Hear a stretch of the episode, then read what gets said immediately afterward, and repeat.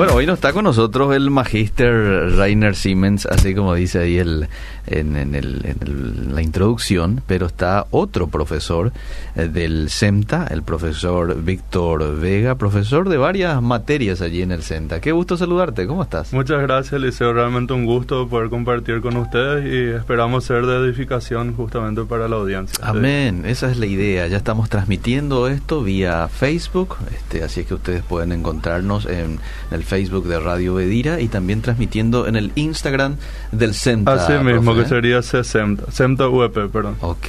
Bueno, me parece muy pertinente hablar hoy de esto que tiene que ver con la fe en un contexto, profe, en el cual este creo que se necesita más que nunca fe, necesitamos hombres y mujeres de fe para afrontar un poco con, con madurez, con tranquilidad, todo esto que estamos afrontando a nivel país y mundo, ¿verdad? Con el tema de la pandemia. Sí, precisamente el tema de la fe y cómo sé que soy una persona de fe, puedo saberlo o no.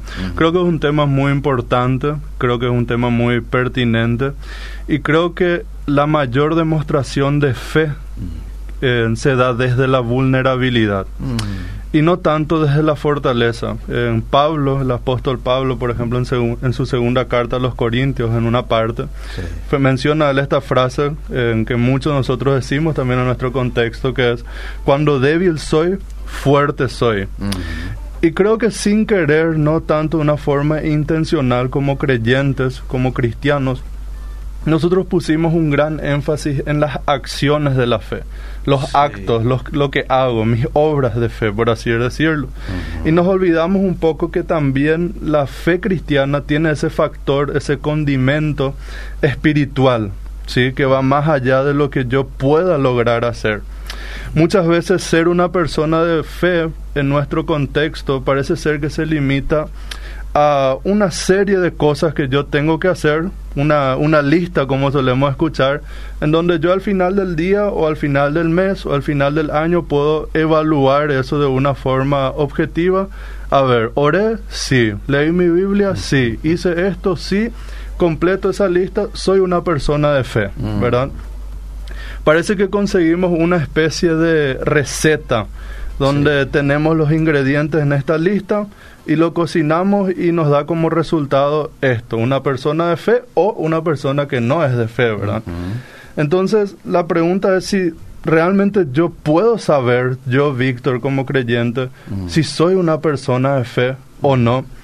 Puedo medir eso, puedo hacer como un experimento de laboratorio en donde yo miro y digo, bueno, sí, soy una persona de fe, efectivamente, no, no lo soy o más o menos.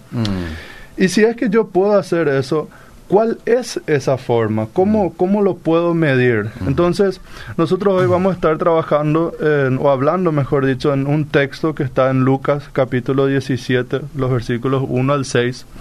Y vamos a estar un poco charlando entonces sobre esto, cómo yo evidencio que soy una persona de fe. Muy bien. ¿Usted quiere que lo lea estos versículos? Sí, con gusto. Desde el 1 al 6. Del 1 al 6. Dijo Jesús a sus, a sus discípulos, imposible es que no vengan tropiezos, mas ay de aquel por quien vienen. Mejor le fuera que se le atase al cuello una piedra de molino y se le arrojase al mar que hacer tropezar a uno de estos pequeñitos. Mirad por vosotros mismos, si tu hermano pecare contra ti, repréndele, y si se arrepintiere, perdónale.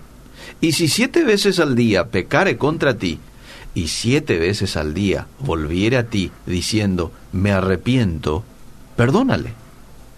Dijeron los apóstoles al Señor, aumentanos la fe.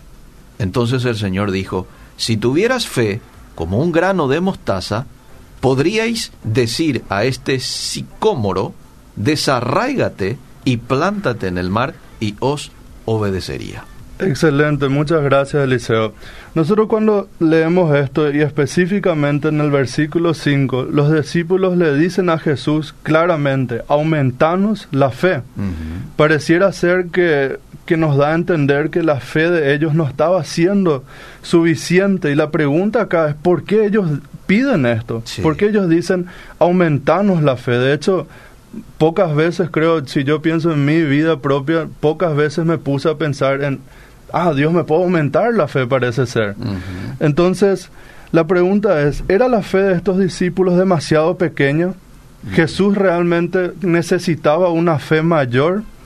Y si nosotros leemos un poco lo que va pasando en, en, estos, en estos capítulos, y leemos incluso el capítulo 15 y el 16, nos estamos dando cuenta que Jesús está tratando de una forma diferenciada a los pecadores, en este caso en el capítulo 15 a los que recaudan impuestos. A diferencia de los fariseos, Jesús le da un trato amable y no un trato tan duro de desprecio. Y algo similar también ocurre con el rico, eh, que está en, los, en el capítulo 16, donde está el rico y, Lázaro. Es la misma actitud que este rico presenta hacia Lázaro. Y teniendo en cuenta este contexto en donde, por un lado, los fariseos le desprecian a estos que para la sociedad eran los despreciables justamente, Jesús les dice a, a sus discípulos esto que acabamos de leer.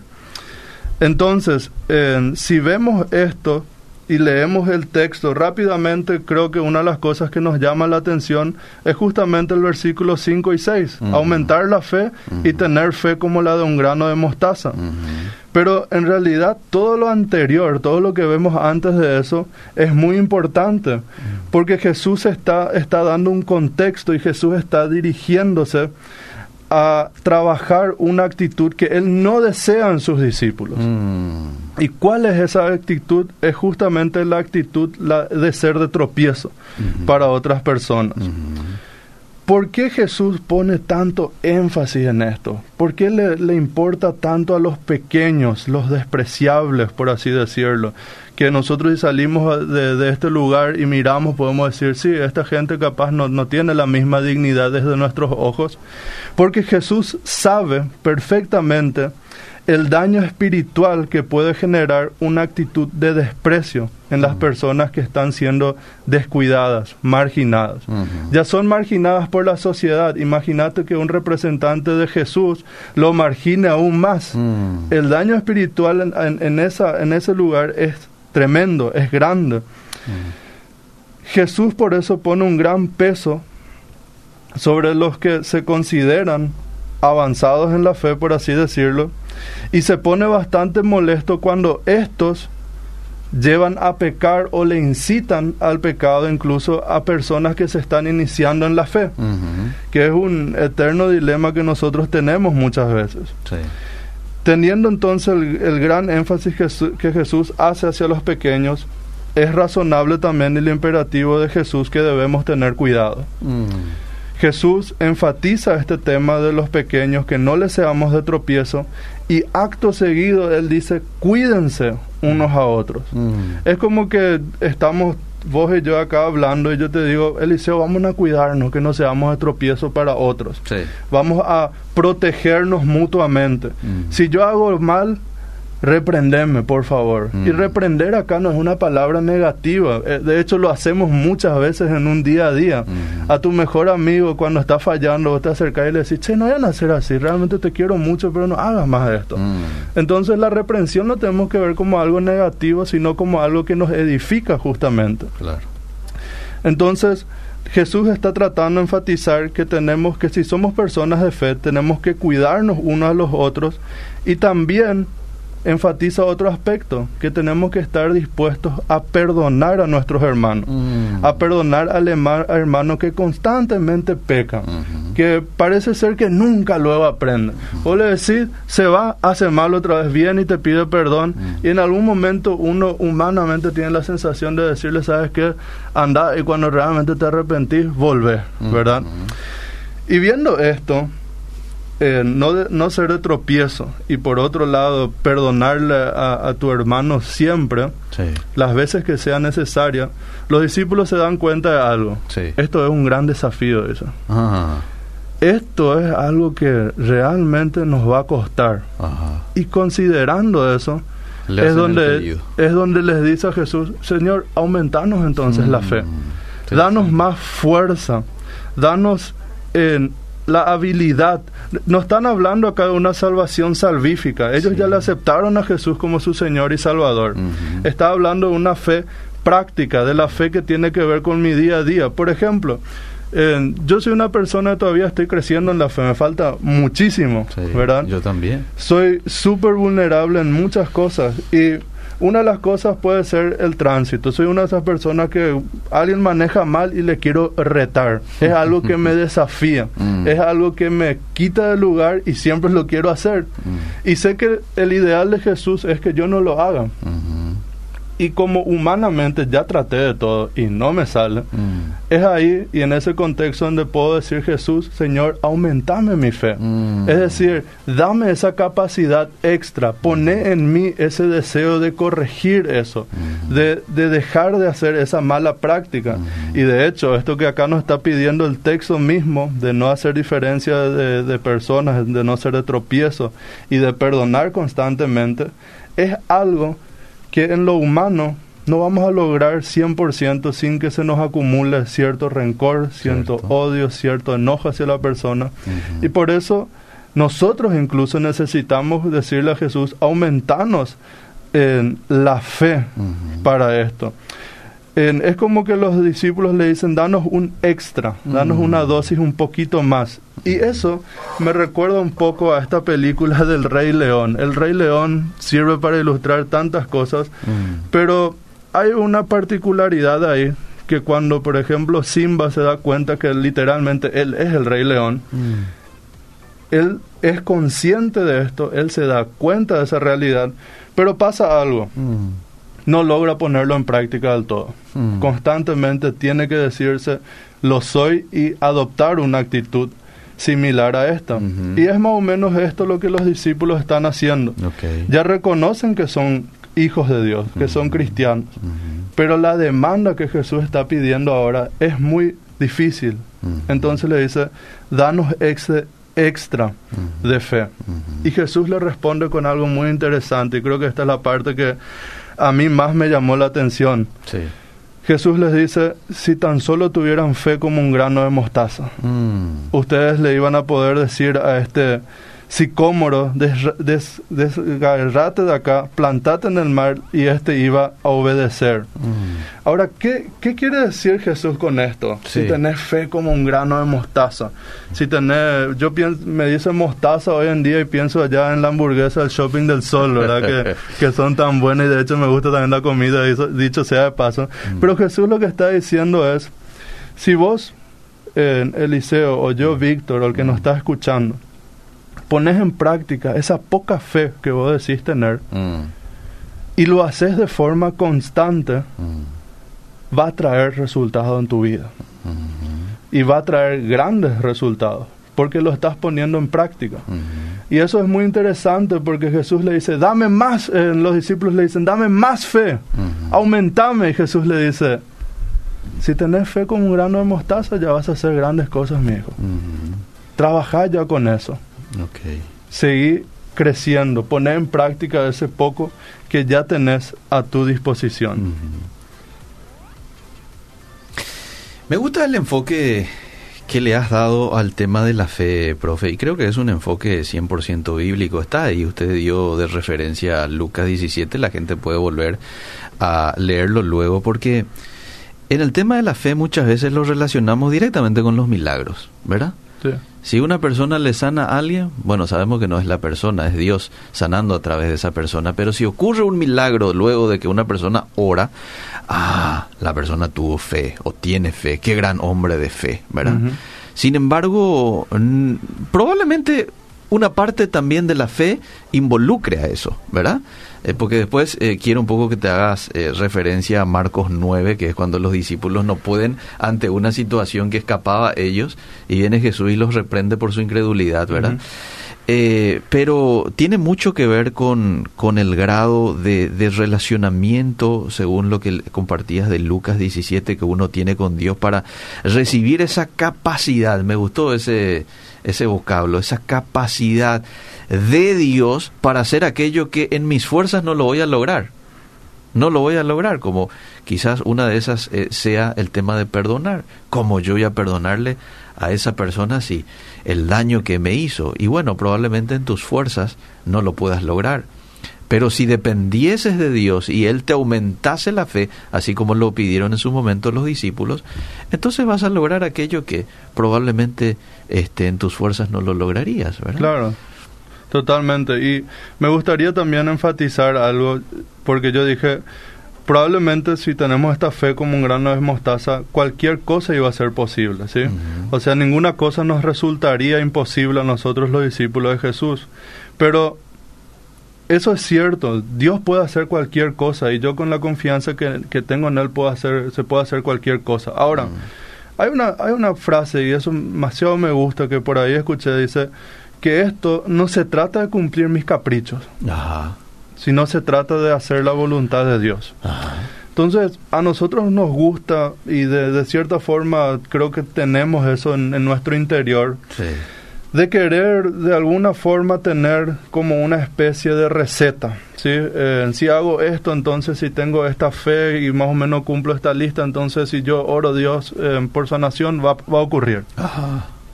Pero las cosas no funcionan así. No es mm. porque yo quiero. Mm. Yo puedo tener el más grande deseo. Sí pero si no están los planes del Señor, simplemente no, simplemente no va a ocurrir, ¿verdad? Entonces, el aumento de fe en este texto tiene que ver justamente con las cosas prácticas, antes de, con, de las cosas más bien místicas, por así llamarle. Y con eso yo no estoy negando lo anterior, no estoy diciendo que todo eso no, no existe y no deberíamos hacerlo, sino simplemente estoy enfatizando este texto y las cosas práctica, tiene que ver con aquellas cosas que nos cuesta, eh, como ya estaba mencionando, ¿verdad? Y los discípulos, en cierta forma, al pedir que Jesús le aumente la fe, ellos están haciendo algo, ellos están reconociendo que su fe capaz no es suficiente para llevar a cabo lo que Jesús le estaba pidiendo en este contexto. Ellos no tenían una fe perfecta, así como muchos de nosotros tampoco tenemos una fe perfecta. Y por eso Jesús le dice otra vez, si tan solo creen, iban a poder hacer muchas cosas. Por eso yo también al comienzo dije que la mayor demostración de fe se da en nuestra vulnerabilidad. Mm. Y a nosotros, en cierta forma, nos fueron criando a tener una fe perfecta, una fe grandiosa. Y creo que capaz ese es el punto donde muchos de nosotros como cristianos fallamos. Nos gusta la, la, fe grandiosa, la fe de, un superhéroe, por así decir.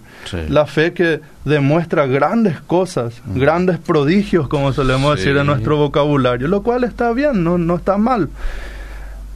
buscamos una receta que nos permita lograr esas grandes cosas que aquel gran hermano ha hecho.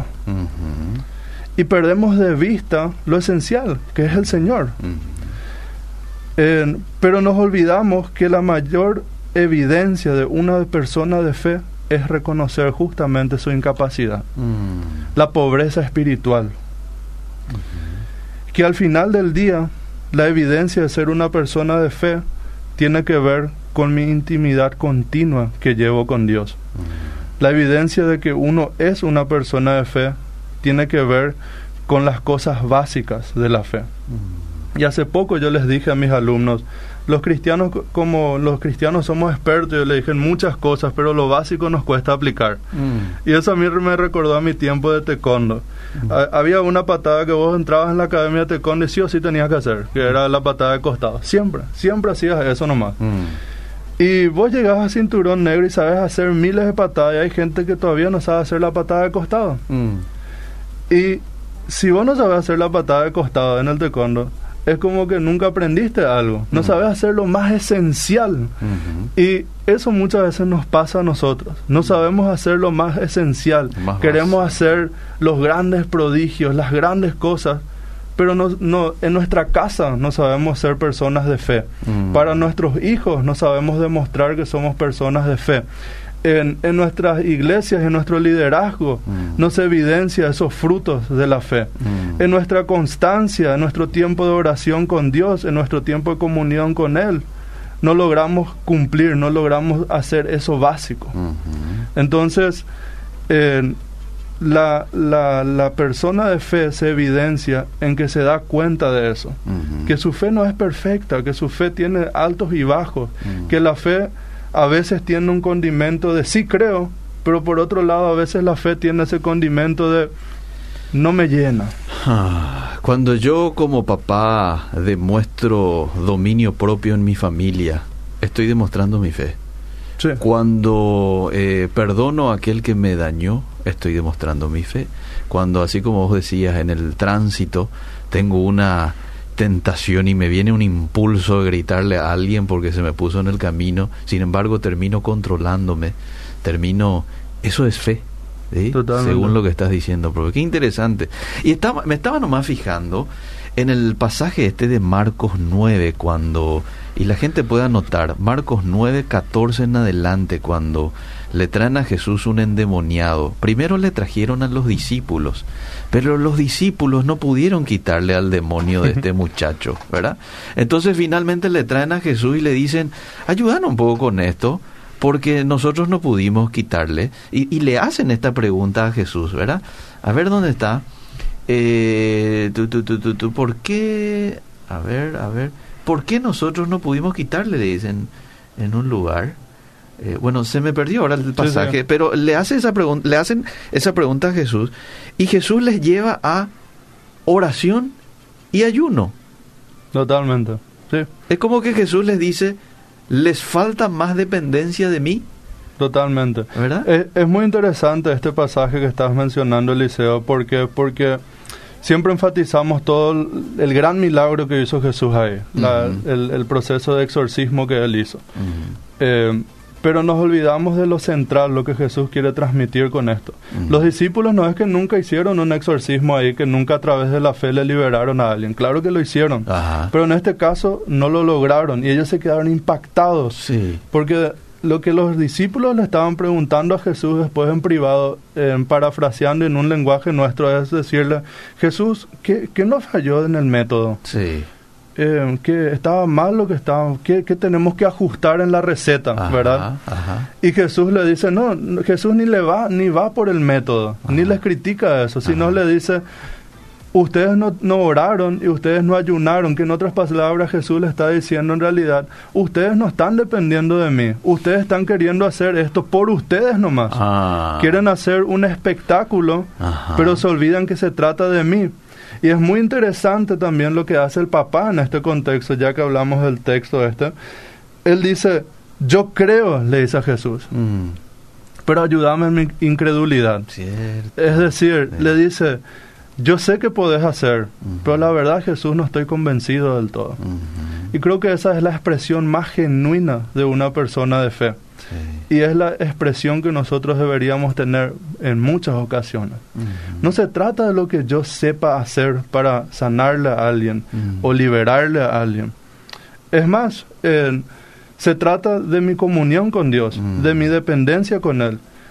Una persona puede liberarle a quien sea, pero si su fe no se ve un cambio en su vida, si es igual una persona que insulta a la gente, no es una persona humilde, es una persona que no demuestra ninguno de los frutos, entonces ¿qué? Hiciste un gran show, pero al final no representaste lo esencial. Entonces Jesús a eso va y le dice a los discípulos, ustedes necesitan depender de mí, Mm. necesitan no depender de sus fuerzas, ya sea para liberar, Mm. ya sea para sanar, ya sea para hacer cualquiera de estas cosas, necesitan ante todas esas cosas depender de mí y esa es la manifestación de la fe de una persona de fe. Qué lindo. O sea, cuando nosotros dependemos de Dios y vivimos una vida en santidad, vivimos una vida así como vos lo decías, con frutos, es cuando ocurren aquellas cosas, aquellos prodigios, vamos a llamarlo así, Exacto, ¿verdad? sí, es cuando exacto. los demonios salen, es cuando de pronto hay una sanidad, ¿verdad? Pero viene como resultado de... Claro, y, y ese resultado otra vez no depende de mí. Puedo ser una persona que tenga todo el tiempo que sea con Dios, que, que, que sea realmente una persona que da frutos, pero aún así eso no resulta. ¿Por qué? Porque no soy yo, es Dios el que opera, Mm. es Dios el que decide. Amén. Entonces, eh, para mí es esto importante. La persona de fe, las personas de fe, Sí. son aquellas que reconocen esta tensión entre la fe y muchas veces esa gran incredulidad y Ujú. que su permanencia en la fe en realidad ellos son conscientes que se da por medio de la ayuda de Dios. Mm. Dios me ayuda a mí en mi fe. Mm. Y hay una frase de Chesterton, que es un, un gran periodista británico, y él dijo lo siguiente, y él se dio cuenta de esta tensión, dijo algo así, hay algo en el hombre, dice, Mm. que parece estar siempre a punto de desaparecer, pero nunca desaparece. Una certeza que siempre parece decir adiós y que, sin embargo, se prolonga ilimitadamente. Mm. Una cuerda que siempre parece estar a punto de rompe- romperse, pero nunca se rompe. Mm. Creo que una persona de fe experimenta esta tensión, Mm. porque es algo personal, es una, es una relación con Dios. Mm. Y hay veces donde vivo esta tensión entre que no le creo a Dios y le creo. Sí. Y nosotros normalmente le decimos a esa persona que está dudando y que por lo tanto ya no es creyente. Pero no es así, Mm. sino que probablemente parte. es parte de. Sí. Entonces, una persona de fe es aquella. ¿Y cómo evidencio eso? Evidencio con mi vida que trae frutos y evidencio con una constante en comunión con Dios. Dependencia. Y eso trae como resultado muchas cosas. Me encantó, me encantó la manera de explicar, me encantó este lo, lo, lo bíblico de la cuestión. Eh, Te puedo leer algunos mensajes. Sí, sí. Muy bueno el tema, la fe mueve montañas, la fe me ha mantenido de pie por muchos años, ahora he vuelto al camino de Dios y por fe vivo con el Todopoderoso, sin Dios eh, nada puedo. Asimismo, eso me hace sentir eh, más mi poca fe, excelente, dice. ¿Por qué en algunas iglesias ocurren más milagros y en otras no? Es que en esa iglesia hay más fe, ¿eh? No, o sea, para mí es simplemente es que es que Dios soberanamente actúa en, en ciertos lugares. No, no tiene, para mí no tiene que ver con más o menos fe. Mm, Bueno, soy Gladys, dice, ¿cómo sabemos que somos verdaderos cristianos? Teniendo en cuenta que hay veces que no oro, no leo la palabra y eso me entristece, pero lo vuelvo a hacer otra vez. ¿Dónde puedo hacer un estudio bíblico? Y lo podés hacer en el CENTA, si querés, de una manera formal, ¿verdad? Sí, Eh, y- o, o si no, agarra tu Biblia con comentarios bíblicos. Totalmente. Hoy tenemos a disposición, ¿verdad? Este, pero ve la forma. Vamos a dar los números de teléfono del CEMTA al final, profe, Sí. para que aquí Gladys y otras personas más que quieran comunicarse con, con ustedes. A ver, dice, bendiciones, una consulta. Yo, mi único todo es nuestro Padre Celestial, pero una amiga me habló de ángeles milagrosos. ¿Existen esos ángeles? la angelología es un tema que le apasiona a- al profesor Rainer y al profesor Helmut, pero eh, de mi punto de vista, claro, existen los ángeles, pero Ah. eh, mi confianza plena siempre está en Dios. En Dios y, en no los obra de Cristo, ángeles, claro. Está genial el programa, estoy con mi familia disfrutando, eh, bendiciones, saludos para el profe, muy buena explicación. La forma de encarar el tema, excelente, porque muchas veces ciertas personas tratan de minimizar las cosas pequeñas que Dios hace por nosotros, como si Dios tuviera una obligación para cumplir nuestros deseos, y no es así. Nuestra fe puede mover montañas, así como también puede hacer que una mujer sola y abandonada no tenga falta de nada. Bendiciones al pastor. A ver, ¿qué más? ¿Podrías, eh, ¿Podría el maestro explicar lo de pistis? Pistis es fe en el griego, ¿verdad? Sí, eh, nos- nosotros habíamos dedicado un, un programa a, a Pistis de, de qué es la fe según Hebreos 11.1 Ah, y ahí nosotros habíamos concluido que la fe tiene que ver con tres esferas, que tiene que ver con la esfera donde yo razono la fe, donde yo pienso acerca de ella, tiene que ver con una esfera de la voluntad, donde yo decido confiar en eso que yo puse mi confianza, mm, y tiene que ver con una esfera que es la acción, en donde yo Mm. llevo en práctica esto. Entonces, la fe tiene que ver en ese contexto con confiar plenamente en Dios y confiar en ese Dios que se manifiesta en las escrituras. ¿Será que algunos, dice esta oyente, será que algunos eh, cuando oran y ocurren más milagros es porque tienen más intimidad con Dios? Según lo que nosotros hoy estuvimos estudiando y viendo, es una gran posibilidad que, que sí. Ok. Sí. Bueno. ¿Qué quiere decir una fe del tamaño de una semilla de mostaza?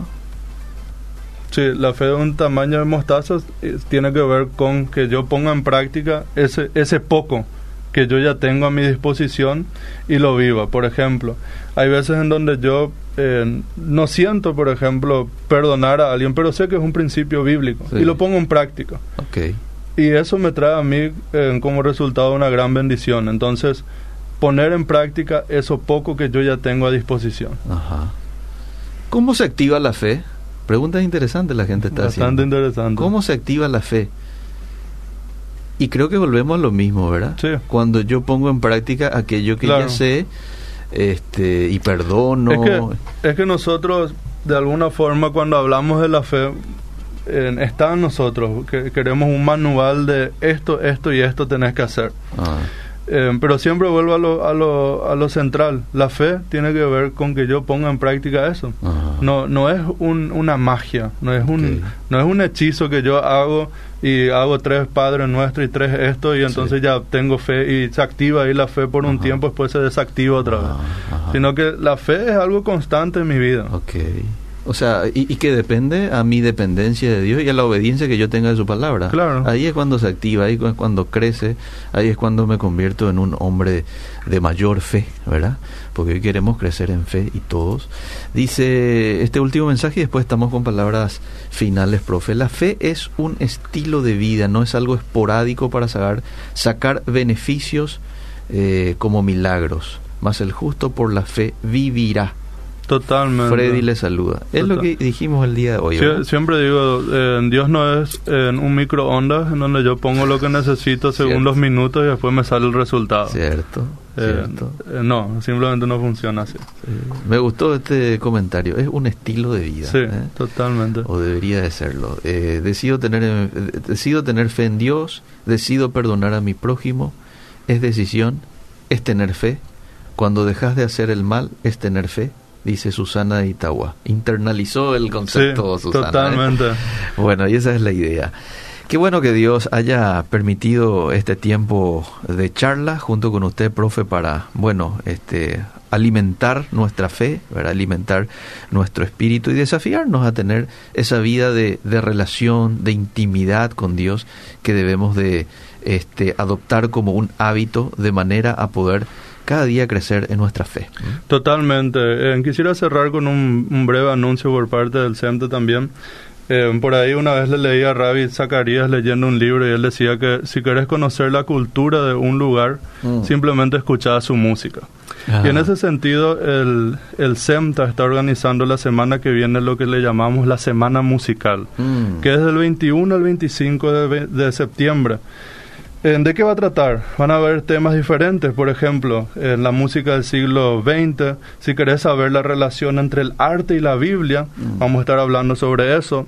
Vamos a estar hablando incluso sobre el rol de la sociedad, de la música en la sociedad, y vamos a tener una invitada muy especial que, se cono- que la conocemos a nivel Paraguay y a nivel internacional, que es Berta Rojas. Mm. Y las inscripciones son totalmente gratuitas. eh, simplemente te contactas al 0971 720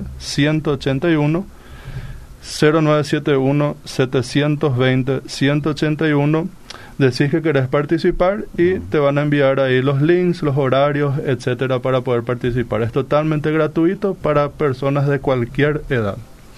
Buenísimo, eh, profe. Muchísimas gracias por el tiempo. Este, ¿Podemos volver a repetir el número de teléfono? Porque aquí me vuelven a preguntar. 0971 Sí. 720 181. Ahí está. Entonces los interesados también en contactar con la gente del CEMTA y ver la forma de este, estudiar y profundizar más en la Biblia, lo pueden hacer a ese número. Profe, muchísimas gracias por el tiempo. ¿eh? Con gusto, cuando sea. Bendiciones. Seguimos.